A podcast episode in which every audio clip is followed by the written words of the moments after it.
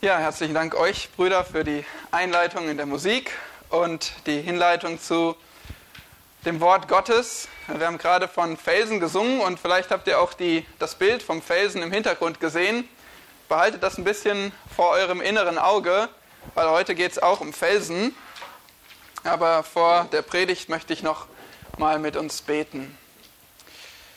Ja, großer Gott, du bist der Fels, auf den wir bauen können, dem wir vertrauen möchten und in den allein es sich zu vertrauen lohnt. Hab Dank, dass du verlässlich bist und dass du so gütig bist, dass du uns retten möchtest vor allem Gericht. Herr, dein Wort ist wahr und dein Wort hat auch eine sehr wichtige und ernste Botschaft. Ich bete sehr, dass wir alle darauf heute hören mit großer Aufmerksamkeit und Ernsthaftigkeit, dass du durch dein Wort sprichst und das gebrauchst zu deiner Ehre. Amen. Ja, bevor wir loslegen, gleich mal ein Hinweis. Wir beschäftigen uns heute also mit Obadja. Obadja ist kein amerikanischer Präsident. Obadja ist auch nichts zu essen. Obadja ist auch keine App. Obadja ist ein Buch in der Bibel, im Alten Testament. Am besten ihr sucht schon mal, dann seid ihr gleich, wenn wir anfangen zu lesen, auch dort angekommen. Es ist äh, ungefähr nach drei Vierteln, knapp drei Vierteln eurer Bibel, am Ende vom Alten Testament, findet ihr Obadja, Hosea, Joel, Amos, Obadja.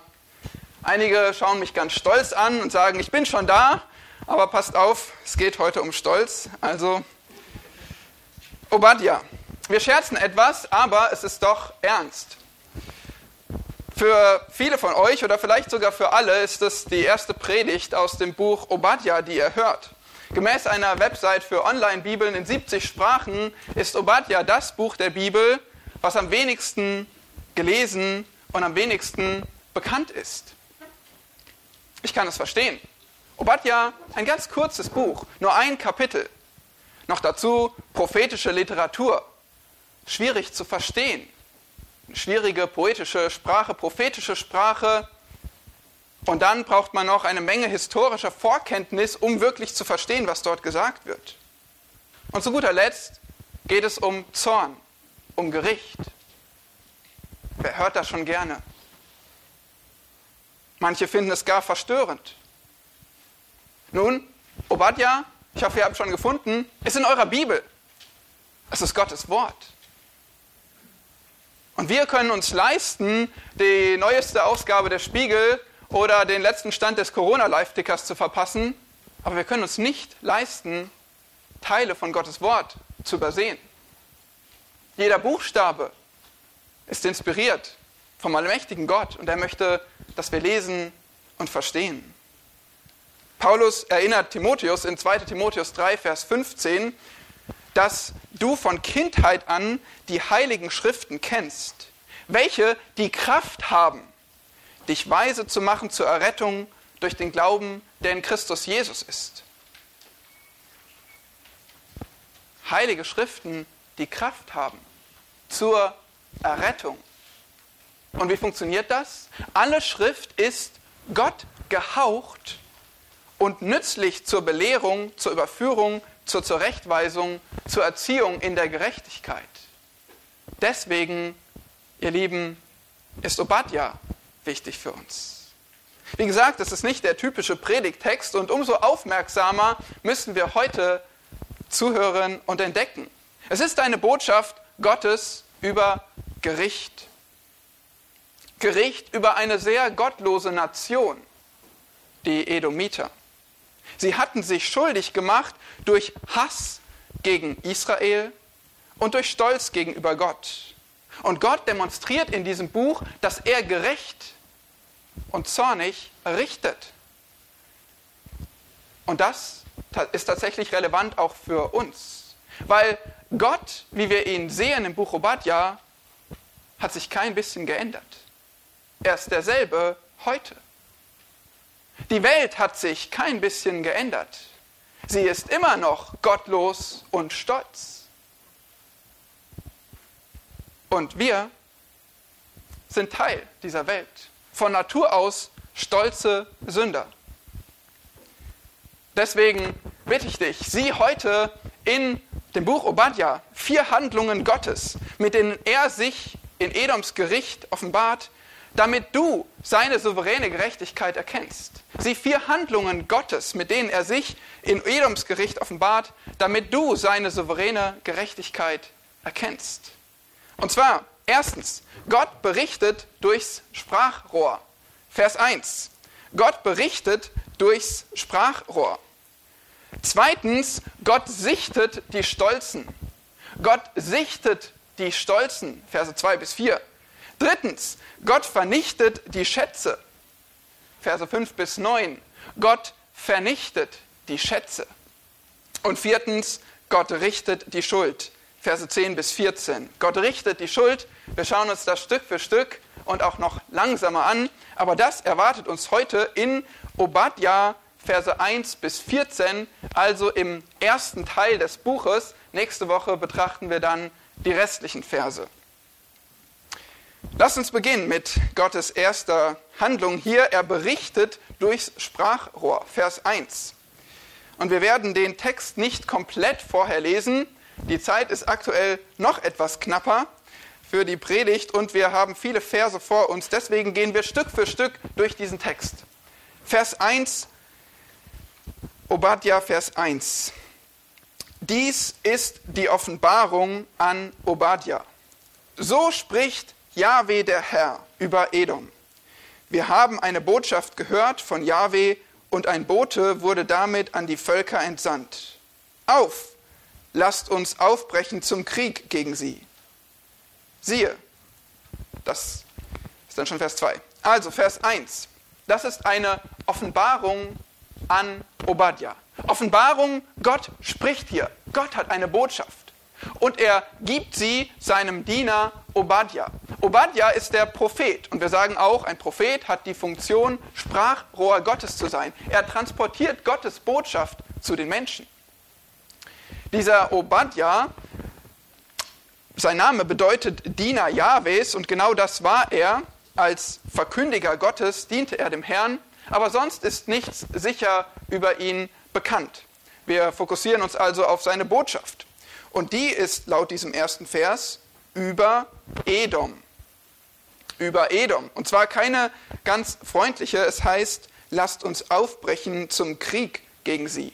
Es geht hier um Gericht, wie gesagt. Der Prophet Obadja hatte sicherlich noch einiges mehr zu sagen, aber Gott hat sich entschieden, ein Kapitel in der Bibel festzuhalten auf ewig. Und das ist die Botschaft, die wir nun hören sollen. Nun Gericht über Edom. Wer war denn dieser Edom? Wir haben zu Beginn schon die ähm, Verse aus 1. Mose 25 gelesen über Esau. Edom, ein anderer Name für Esau und für seine Nachkommen. Es handelt sich also um den Zwillingsbruder Jakob, von Jakob. Und ihr wisst das, wenn ihr ein bisschen euch äh, in 1. Mose auskennt und gelesen habt von Jakob und Esau, die zwei waren dickste Freunde, oder? Wir haben heute schon gelesen, wie sie von Anfang an sich im, im, Mutterleib haben sie sich gestoßen und es gab diese Prophetie über sie und über ihre Auseinandersetzung, die Auseinandersetzung der Völker in ihrer ganzen Geschichte hin, hindurch. Und so sehen wir auch hier, dass äh, die Edomiter und die Israeliten, also die Nachkommen von Esau und von Jakob, verfeindet waren. Ja, Edom war der größte Feind für Israel.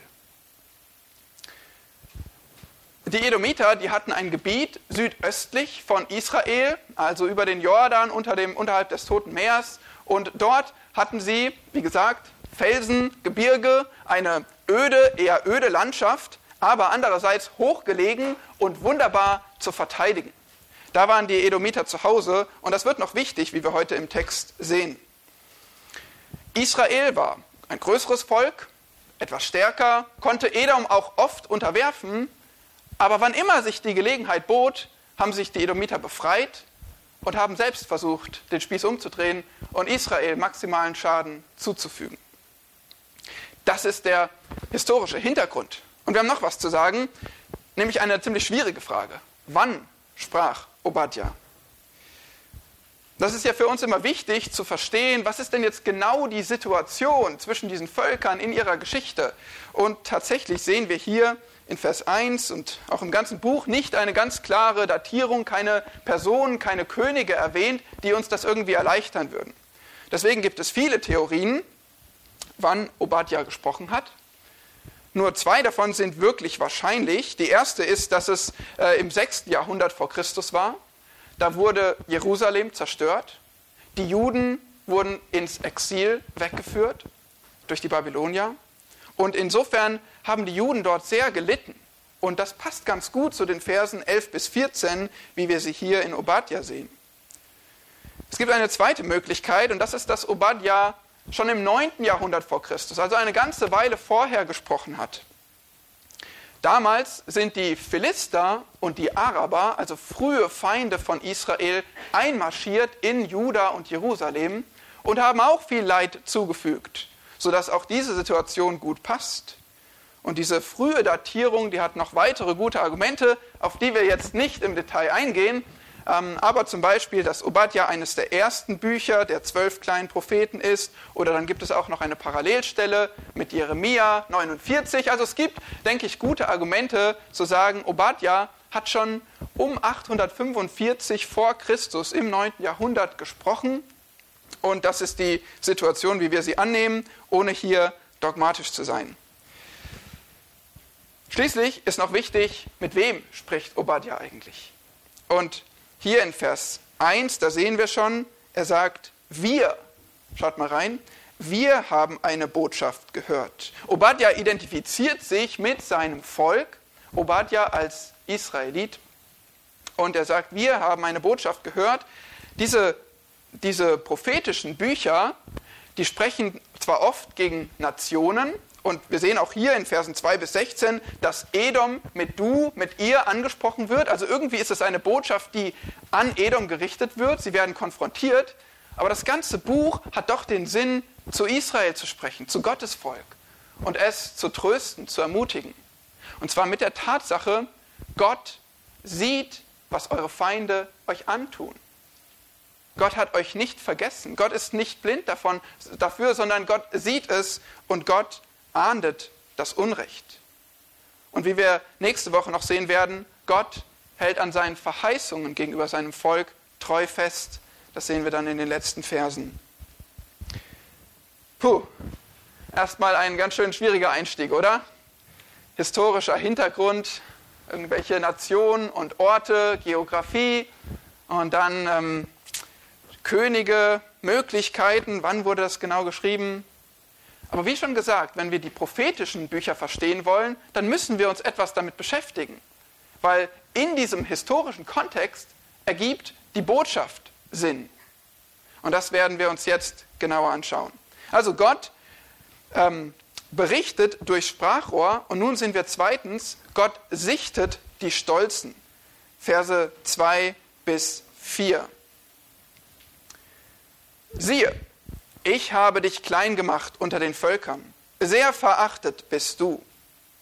Der Hochmut deines Herzens hat dich verführt, weil du an Felshängen wohnst, in der Höhe thronst und in deinem Herzen sprichst, wer wird mich zur Erde hinunterstoßen? Wenn du aber auch dein Nest in der Höhe bautest wie der Adler und es zwischen den Sternen anlegtest, so würde ich dich doch von dort hinunterstürzen, spricht Yahweh. Die Verse 2 bis 9 zeigen uns nun die Gerichtsbotschaft. Und in Versen 2 bis 4 sehen wir, das Gericht ist unvermeidbar. Es ist ganz gewiss, Gott richtet. Ich habe aus der Schlachterübersetzung vorgelesen, dort heißt es, ich habe dich klein gemacht. Als wäre es schon geschehen. Und tatsächlich zeigt uns auch der Kontext, dass dieses Gericht noch bevorstand. Es war noch gar nicht geschehen, aber wir können mit Fug und Recht sagen, ich habe dich klein gemacht, weil es ist, als wäre es schon geschehen. Es ist so gewiss, dass Gott diese Worte spricht und das umsetzen wird. Wenn ihr aber zum Beispiel die Menge-Übersetzung vor euch habt, dann seht ihr dort, ich mache dich klein. Also es geht um zukünftiges Gericht. Und wofür? Das Thema ist der Stolz. Diese Edomiter, die halten sich für unbesiegbar. Und der Grund dafür ist vor allem ihr Wohnort, ihre Lage, die Geografie. Wie schon gesagt, sie hatten sich niedergelassen im Gebirge Seir in einer hohen felsigen Landschaft. Und so heißt es auch in Vers 3, weil du an Felshängen wohnst. Sie hatten dann ihre Städte, ihre Festungen in die Felsen gehauen. Und häufig gab es keine Möglichkeit, irgendwie dort hochzukommen von allen Seiten. Und dann gab es einen einzigen Weg, eine Schlucht zwischen engen Felsen, durch die man hindurch in die Stadt gelangen konnte. Und ihr könnt euch vorstellen, wie gut sich das verteidigen, verteidigen lässt, zumindest in der damaligen Zeit mit, der, mit den damaligen militärischen Möglichkeiten. Also, sie hatten allen Grund zu sagen, wer, wer soll mich hier hinunterstürzen? Wir sind sicher in unseren Felsenfestungen. Übrigens hier ein Wortspiel. Das hebräische Wort für Fels, was hier steht, heißt Selah. Und die Hauptstadt Edoms war Selah. Später wurde sie Petra genannt, das griechische Wort für Fels, aber hier eben das hebräische Wort für Fels, die Hauptstadt. Ganz, ganz selbstsicher in den Felsen. Was soll uns schon geschehen? Gott sagt, menschlich betrachtet mögt ihr recht haben. Aber schaut, was passiert. Ich werde euch hinunterstürzen. Schon in Vers 2 haben wir gelesen, ich habe dich klein gemacht, sagt Gott. Wir sehen später noch in Vers 8, werde ich nicht, spricht Yahweh. Gott macht deutlich, er vollzieht das Gericht. Er stellt sich hier gegen diese Nation. Er hat mit ihnen ein Hühnchen zu rupfen. Gott richtet. Es ist sein Werk. Und für ihn ist es egal, ob die Festung im Fels ist. Ja, von mir aus kann es ein Adlernest sein, unerreichbar für jeden Menschen. Oder gleich zwischen den Sternen. Warum nicht? Das ist übrigens eine gute Sache, die ihr Kinder malen könntet auf eurem Predigtblatt. Mal ein Adlernest oder eine Festung in den Felsen. Und Gott sagt, völlig egal, du kannst zwischen den Sternen sein, ich werde dich von dort hinunterstürzen, weil ich bin Gott, ich bin der Schöpfer der Felsen, der Schöpfer der Adlernester und der Schöpfer der Sterne. Gott ist größer und Gott ist stärker als alles. Und vor allem, Gott hasst Stolz. Gott hasst Stolz. In Sprüche 6 lesen wir, diese sechs hasst Yahweh und sieben sind seiner Seele ein Gräuel. Und wisst ihr, was als erstes genannt wird? Stolze Augen. Gott hasst Stolz. An dieser Stelle sollten wir mal innehalten. Paulus sagt im 1. Korintherbrief Kapitel 10, dass die Berichte des Alten Testaments für uns Vorbilder sind und sie wurden zur Warnung für uns aufgeschrieben. Obadjas Botschaft betrifft nicht nur die Edomiter damals. Es hat etwas mit uns zu tun.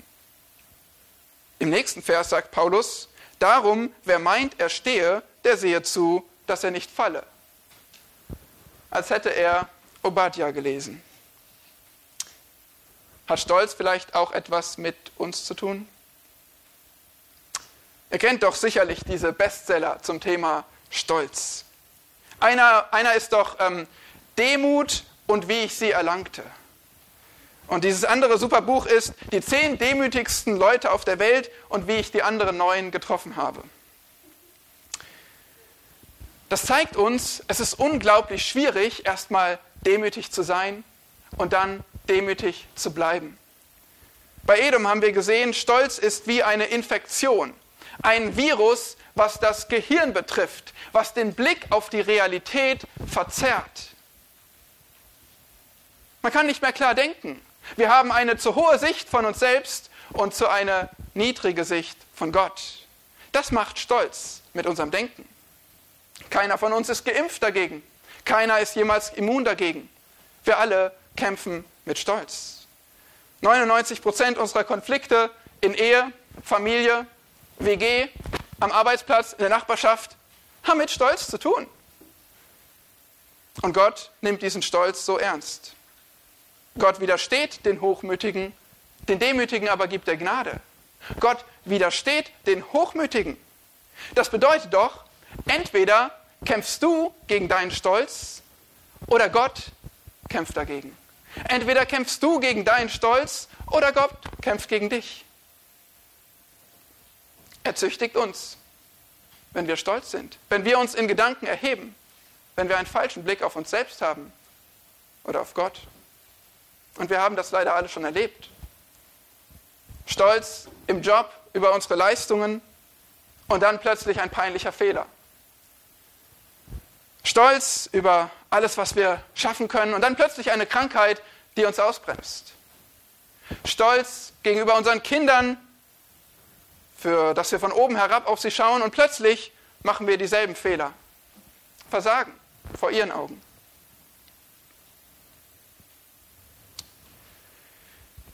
Wie bekämpfst du deinen Stolz? Oder wartest du, dass Gott dich bekämpft? Wie bekämpfst du deinen Stolz? Wir haben noch viele Verse vor uns, aber ich möchte trotzdem euch kurz fünf Tipps geben. Fünf Aufforderungen, wie du deinen Stolz bekämpfen kannst.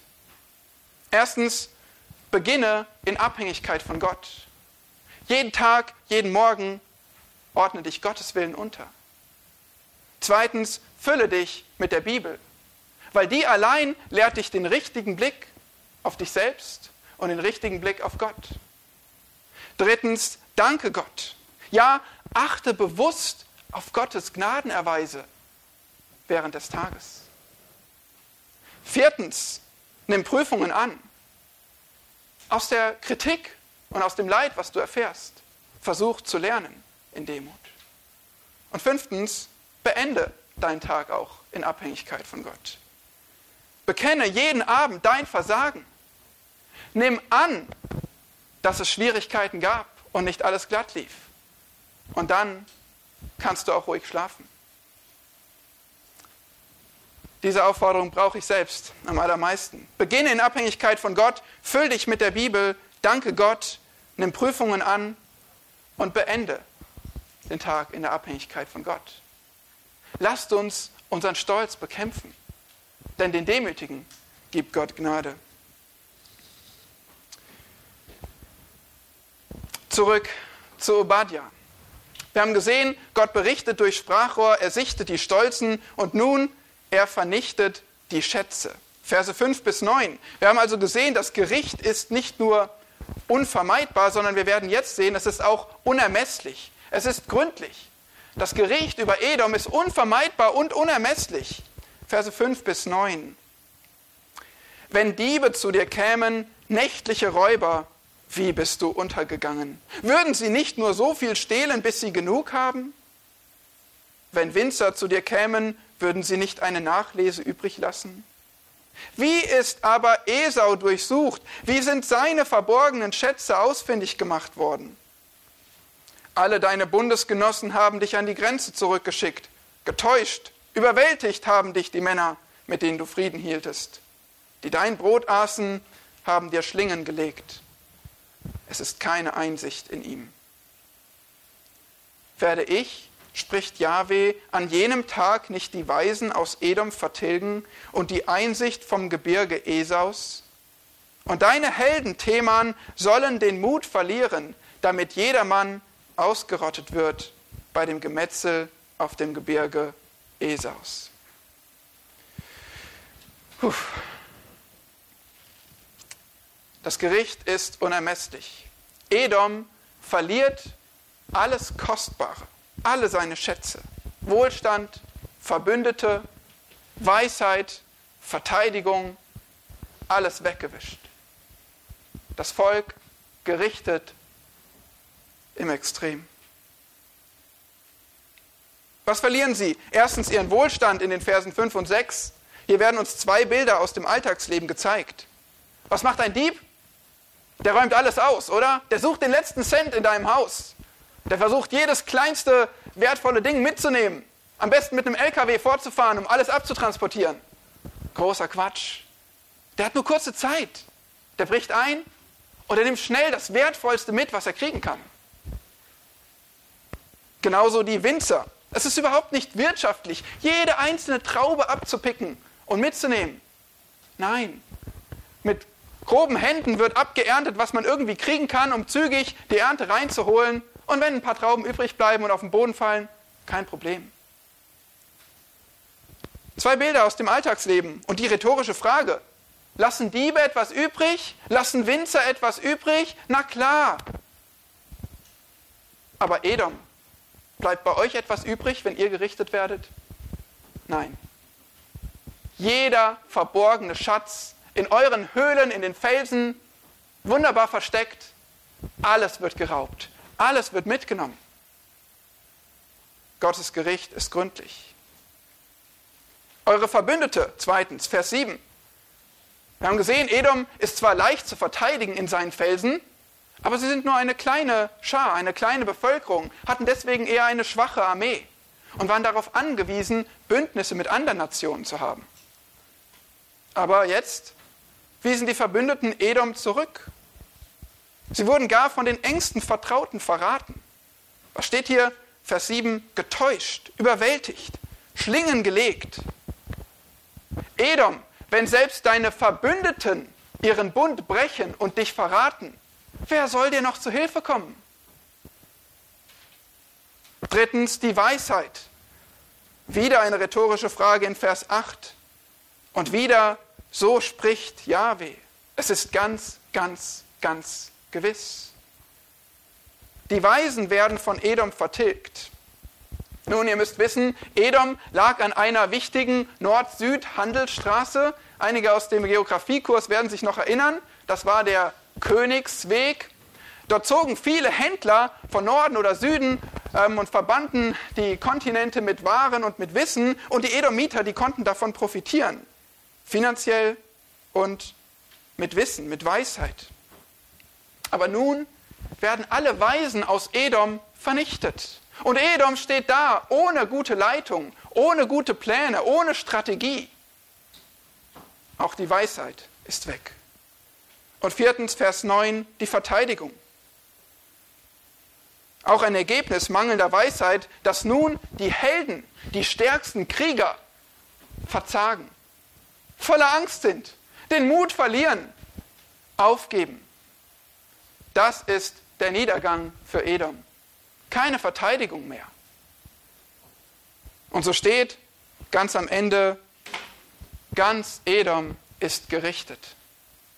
Es hat seinen Wohlstand verloren, seine Verbündeten verloren, seine Weisheit verloren, seine Verteidigung verloren. Und Vers 9, damit jedermann ausgerottet wird. Ja, es betont einmal mehr diese Gründlichkeit des Gerichtes Gottes. Eine Randnotiz, der Kontext der Bibel zeigt uns, dass nicht notwendigerweise hier jede einzelne Seele getötet wurde. Tatsächlich zeigt uns Jeremia 49, dass die Witwen und Waisen übrig blieben in Gottes Gnade. Aber man kann trotzdem sagen, diese ganze Nation, ihre ganze Stärke, eine ganze Generation, ihre ganze Hoffnung ausgelöscht. Wann erfüllte sich dieses Gericht über Edom?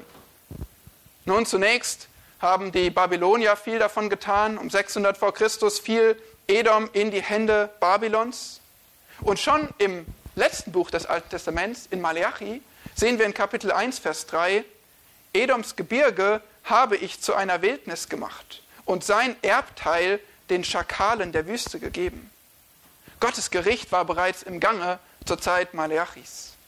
Später wurde Edom von den Nabatäern, ein Wüstenvolk, überrollt.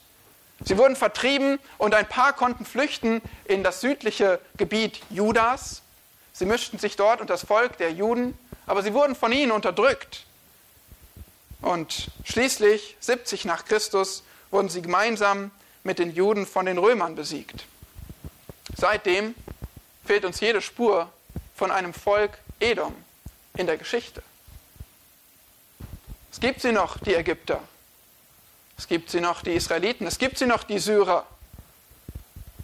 Es gibt sie noch, die Bewohner des Iraks und Irans. Aber die Edomiter, keine Spur. Tatsächlich sind, wie gesagt, wahrscheinlich noch einige übrig. Wir lesen nächstes Mal in Vers 15 vom Tag des Herrn, von Gottes zukünftigem Gericht, was auch noch Edom treffen wird. Also es gibt sie wohl noch, aber uns fehlt jede Spur von einem Volk. Und wir sehen, Gottes Gericht findet statt. Es ist gründlich. Es ist ernst zu nehmen. Und so haben wir gesehen, Gottes Handlungen im Gericht über Edom. Er berichtet durch Sprachrohr, er sichtet die Stolzen, er vernichtet die Schätze und schließlich viertens, Gott richtet die Schuld. Verse 10 bis 14. Jetzt können wir verstehen, wie es zu diesem heftigen Gericht über Edom kam, weil sie sich so schuldig gemacht haben, musste Gott sie bestrafen. Verse 10 bis 14. Wegen der Grausamkeit gegen deinen Bruder Jakob soll dich Schande bedecken und du sollst auf ewig ausgerottet werden. An jenem Tag, als du dabei standest, an dem Tag, da Fremde sein Hab und Gut wegführten und Ausländer zu seinen Toren einzogen und das Los über Jerusalem warfen, da warst du auch wie einer von ihnen. Du sollst aber deine Lust nicht sehen am Tag deines Bruders, am Tag seines Unheils, und sollst dich nicht freuen über die Kinder Judas am Tag ihres Untergangs und nicht dein Maul aufreißen am Tag der Drangsal. Du sollst auch nicht zum Tor meines Volkes einziehen am Tag ihres Unglücks und auch nicht dich weiden an seinem Unheil, an seinem Schicksalstag. Noch deine Hand ausstrecken nach seinem Hab und Gut am Tag seines Unglücks. Du sollst dich auch nicht beim Scheideweg aufstellen, um seine Flüchtlinge niederzumachen, und sollst seine Entkommenen nicht ausliefern am Tag der Drangsal. Oh, das sind harte Worte. Das ist ein trauriger Höhepunkt unseres Textes. Edoms Sünde gegen Gottes Volk.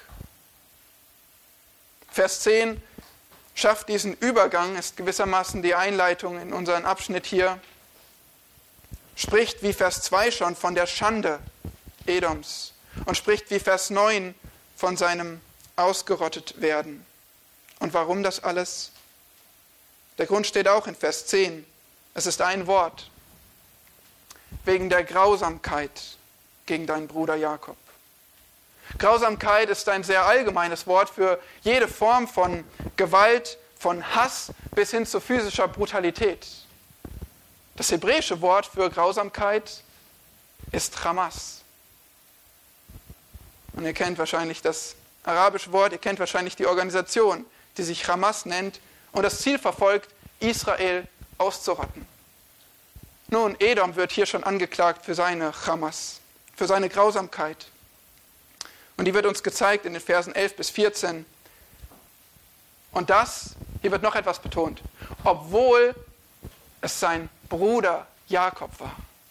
Hier wird extra gesagt, nicht die Israeliten, hier wird nicht gesagt, die Juden, die Leute aus Ephraim, Samaria und Jerusalem. Hier wird gesagt, dein Bruder Jakob. Schaut, es sind eure Verwandten, es sind eure nächsten Verwandten. Israel hatte das Gebot bekommen, Edom besser zu behandeln, weil es sein Bruder ist. Aber Edom hatte eine tiefe Feindschaft gegen seinen Bruder. In den Versen 11 bis 14 sehen wir in nur vier Versen zehnmal ein gewisses Wort. Das Wort Tag. Beschrieben wird ein sehr, sehr trauriger Tag für Juda. Ein Tag des Unheils, des Untergangs, der Drangsal. Das Wort Tag wird oft in den Propheten verwendet, nicht nur für einen 24-Stunden-Tag, sondern für eine Zeitspanne, eine bestimmte konkrete Zeitspanne des Gerichts. Und hier war es tatsächlich eine Zeit des Leids für Israel. Wir sehen hier beschrieben, wie Israel, wie Jakob litt und wie Edom seinen Anteil daran hatte. Nun bewegen uns zwei Fragen, um zu verstehen, was es mit diesem Tag auf sich hat. Erstens, war der schon oder kommt der noch?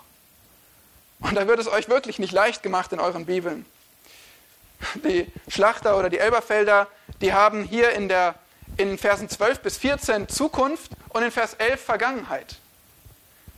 Die hebräischen Zeitformen, die legen das nahe, aber sie können auch, gerade im prophetischen Kontext, anders äh, wiedergegeben werden. Und das machen die Menge und die Luther-Übersetzung hier besser. Sie sagen, du hättest nicht sollen.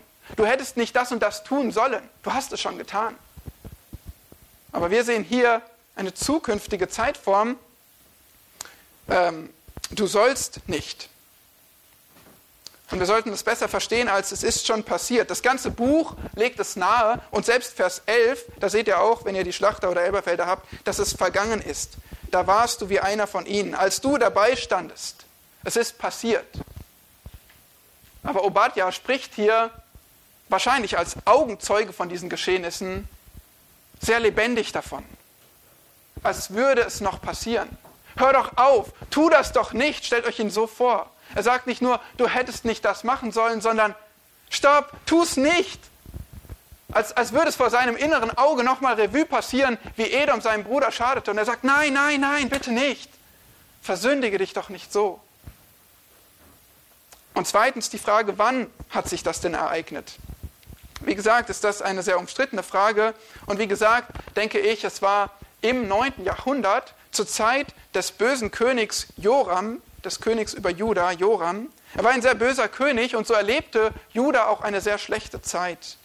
Und laut 2. Chronik 21 fielen dann die Philister und die Araber ein und fielen ein in, in Jerusalem.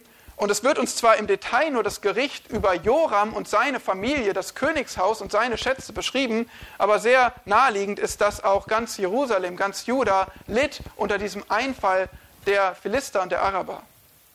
Und in diesem Text sehen wir noch einen Punkt, nämlich dass die Edomiter sich kurz vorher befreien konnten von der Herrschaft des Reiches Juda. Die Edomiter, die waren erstarkt. Und es passt sehr gut, dass sie nun auf Kriegsfuß mit Juda standen und sich an die bösen Taten der Philister und Araber dran hingen. Das sehen wir jetzt genau beschrieben in Versen 11 bis 14. Hier wird beschrieben, Vers 11, von den Fremden, die angriffen. Und was tat Edom? Edom stand dabei und Edom tat nichts dagegen. Unterlassene Hilfeleistung.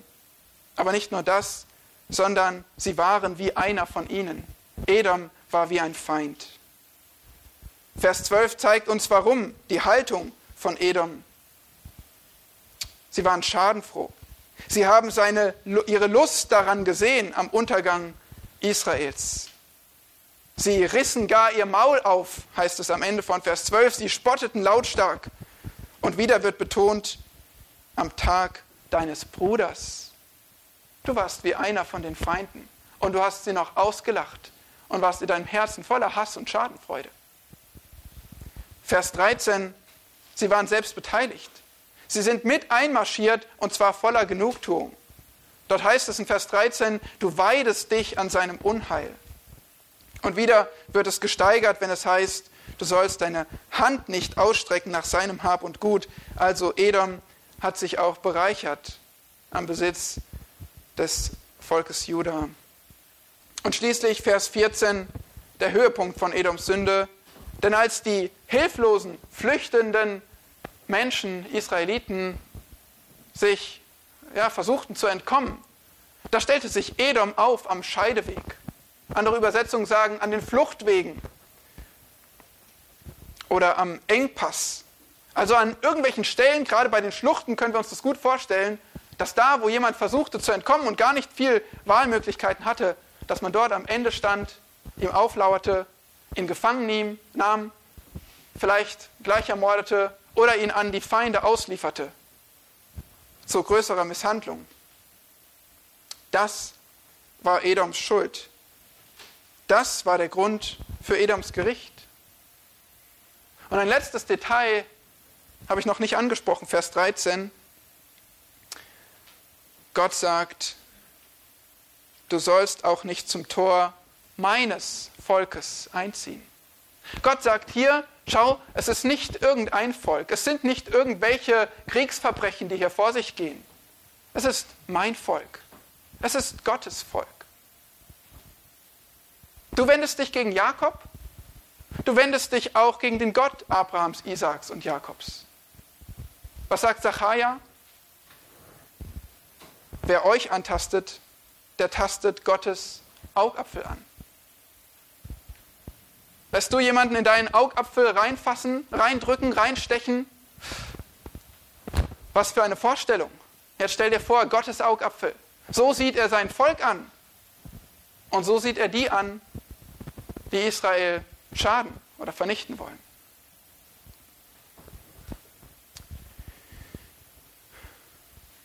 Wir haben vier Handlungen Gottes gesehen, mit denen er sich in Edoms Gericht offenbart.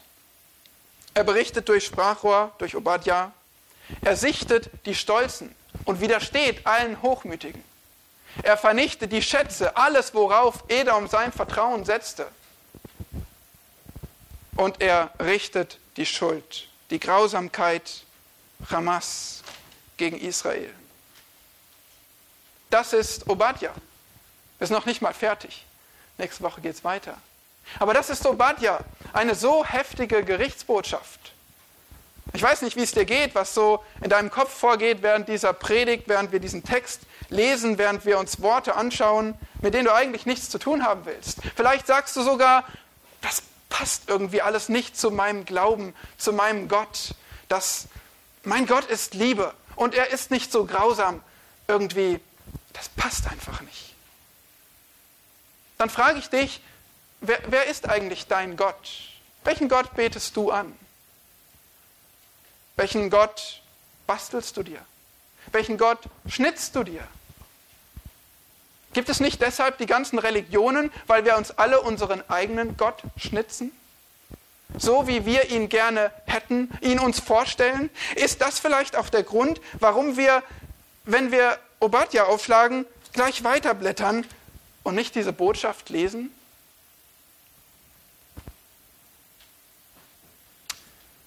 Anders gefragt, fühlt Gott sich geehrt, wenn du entscheidest, wie er ist und wie er sein sollte? Was gut und richtig an ihm ist und was nicht so gut ist? Wie viel musst du eigentlich basteln oder schnitzen, wenn du zum Neuen Testament kommst?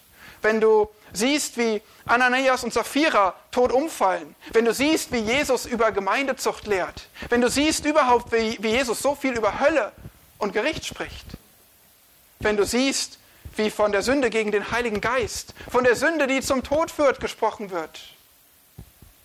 Wie gehst du denn mit dem Neuen Testament um? Was für ein Gott kommt am Ende raus? Es gibt eine andere Möglichkeit.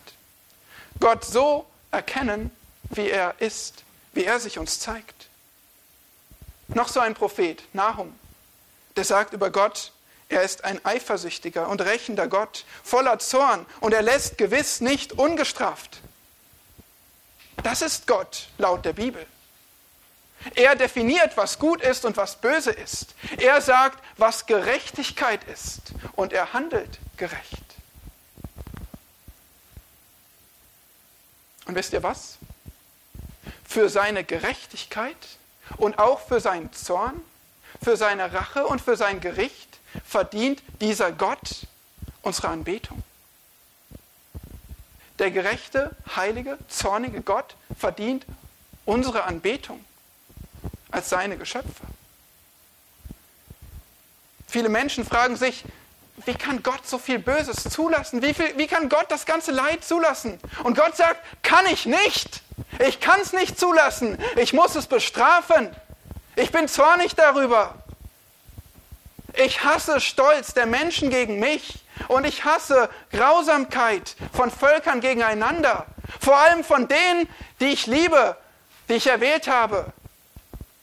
Er sagt, kann ich nicht, ich lasse das Böse nicht zu.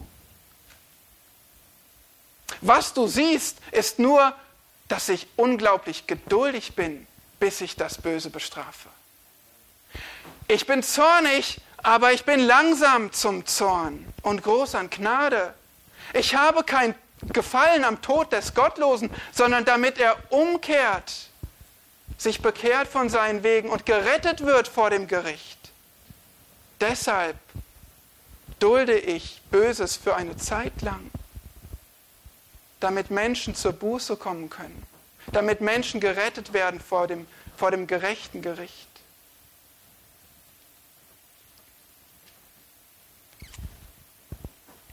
Gott ist hinuntergekommen zu uns stolzen und grausamen Sündern. Gott hat gesagt, Jesus Christus hat, hat sein Leben gegeben für uns alle, die wir alle gesündigt haben und, und Gottes Herrlichkeit verfehlen. Jesus hat gesagt, Gottes Zorn, Gottes gerechten Zorn über uns alle trägt er selbst.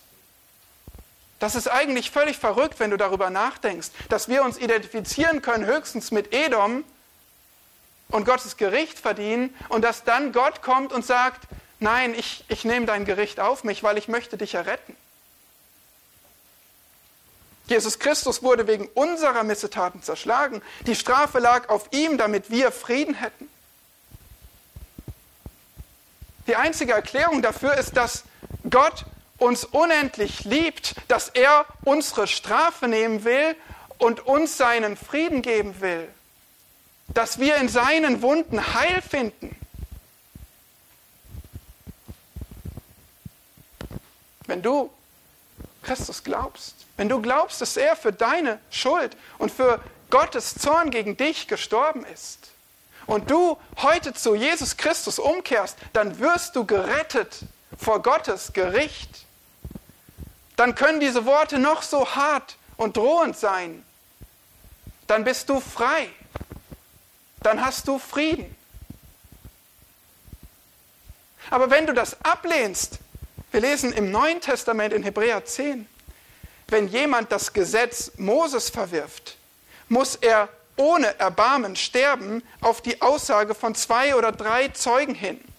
Wie viel schlimmerer Strafe, meint ihr, wird derjenige schuldig erachtet werden, der den Sohn Gottes mit Füßen getreten hat? Und das Blut des Bundes, durch das er geheiligt wurde, für gemein geachtet und den Geist der Gnade geschmäht hat. Denn wir kennen ja den, der sagt, die Rache ist mein, ich will vergelten, spricht der Herr. Und weiter, der Herr wird sein Volk richten. Es ist schrecklich, in die Hände des lebendigen Gottes zu fallen.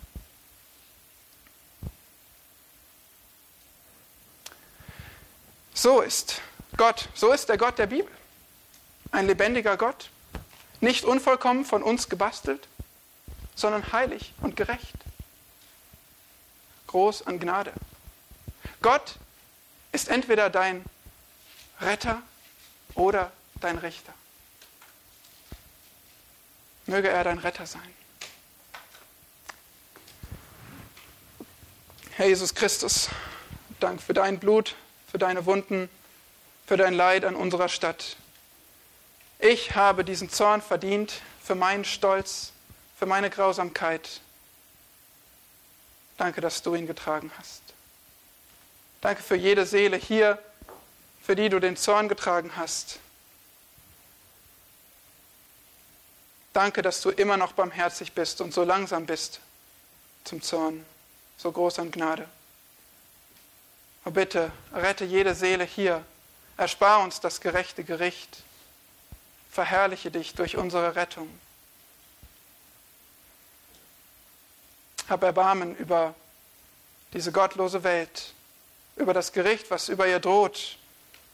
Bitte lass die Botschaft von deinem Gericht und von deinem Heil weiter klingen aus unseren Mündern in den nächsten Tagen, in unserer Stadt, in unserem Land und zu jedem Volk und jeder Nation.